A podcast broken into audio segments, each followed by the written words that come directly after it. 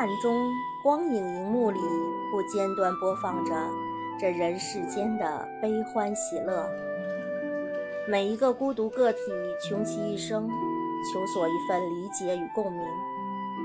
您好，这里是孤独国会客厅，我是主播向心。那些触动我柔软内里，让我反思良久的影片，我想在这里静静地讲给你听。今天向您讲述的是由张艺谋导演执导的一部老片子《大红灯笼高高挂》，借由巩俐饰演的三太太宋莲的讲述，展现了高墙大宅内太太们的悲喜人生。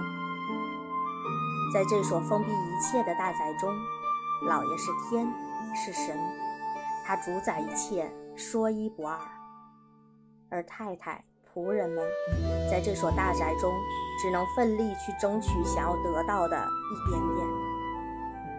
这部影片就像是一种隐喻，借着小小的宅院，反思生命中种种不得已、不得不的挣扎，和最后不可解的循环悲剧。苏童的原版小说我没看过。不知道他笔下的人物会与电影声像里有怎样的不同。然而毫无征兆的，我被那有节奏的敲击声震撼了。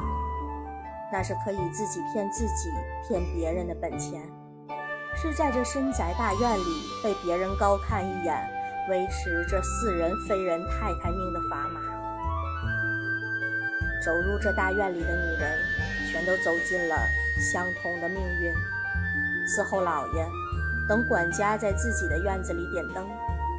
这灯点起来了，就什么都有了：有专门服侍的下人给洗脚、催足；有了饭桌上单点自己个儿喜欢菜肴的资格；有了给老爷生个儿子，为自己今后命运铺路的机会。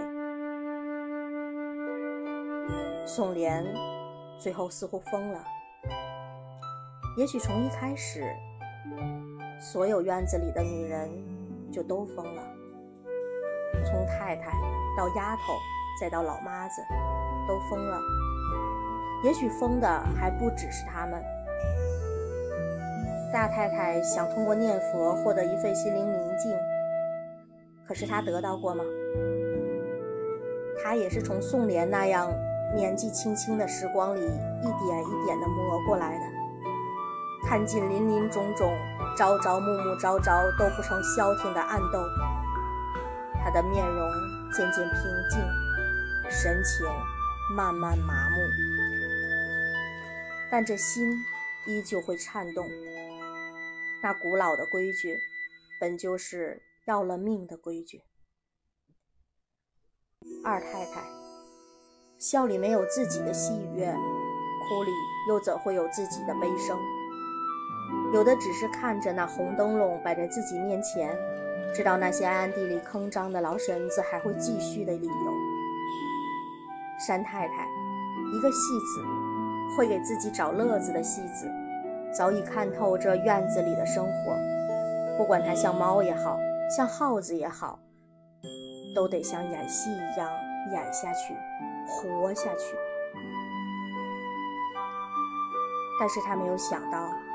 他这一出是个彻底的悲剧，戏还没完，他就已经谢幕了。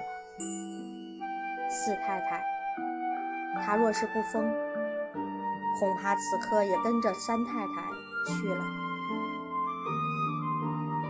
丫头们做着太太梦，以为有天会飞上枝头，也有了站在门口等点灯的机会。他们看不见太太们的苦。以为做成了太太就是苦的终点，费尽心力出卖良心，换来的是自己冻死自己，空让家人伤心的结局。其实整个院子都疯了，从几代前开始就疯了，消失了自我，只剩下灯笼，红灯笼。红灯笼背后是暗夜里的零碎，见不得光的勾当，是闲言碎语里随风倒的墙头草，是巴结，是自贱，是自己不把自己当人的悲剧。影片最后，老爷又娶了武太太。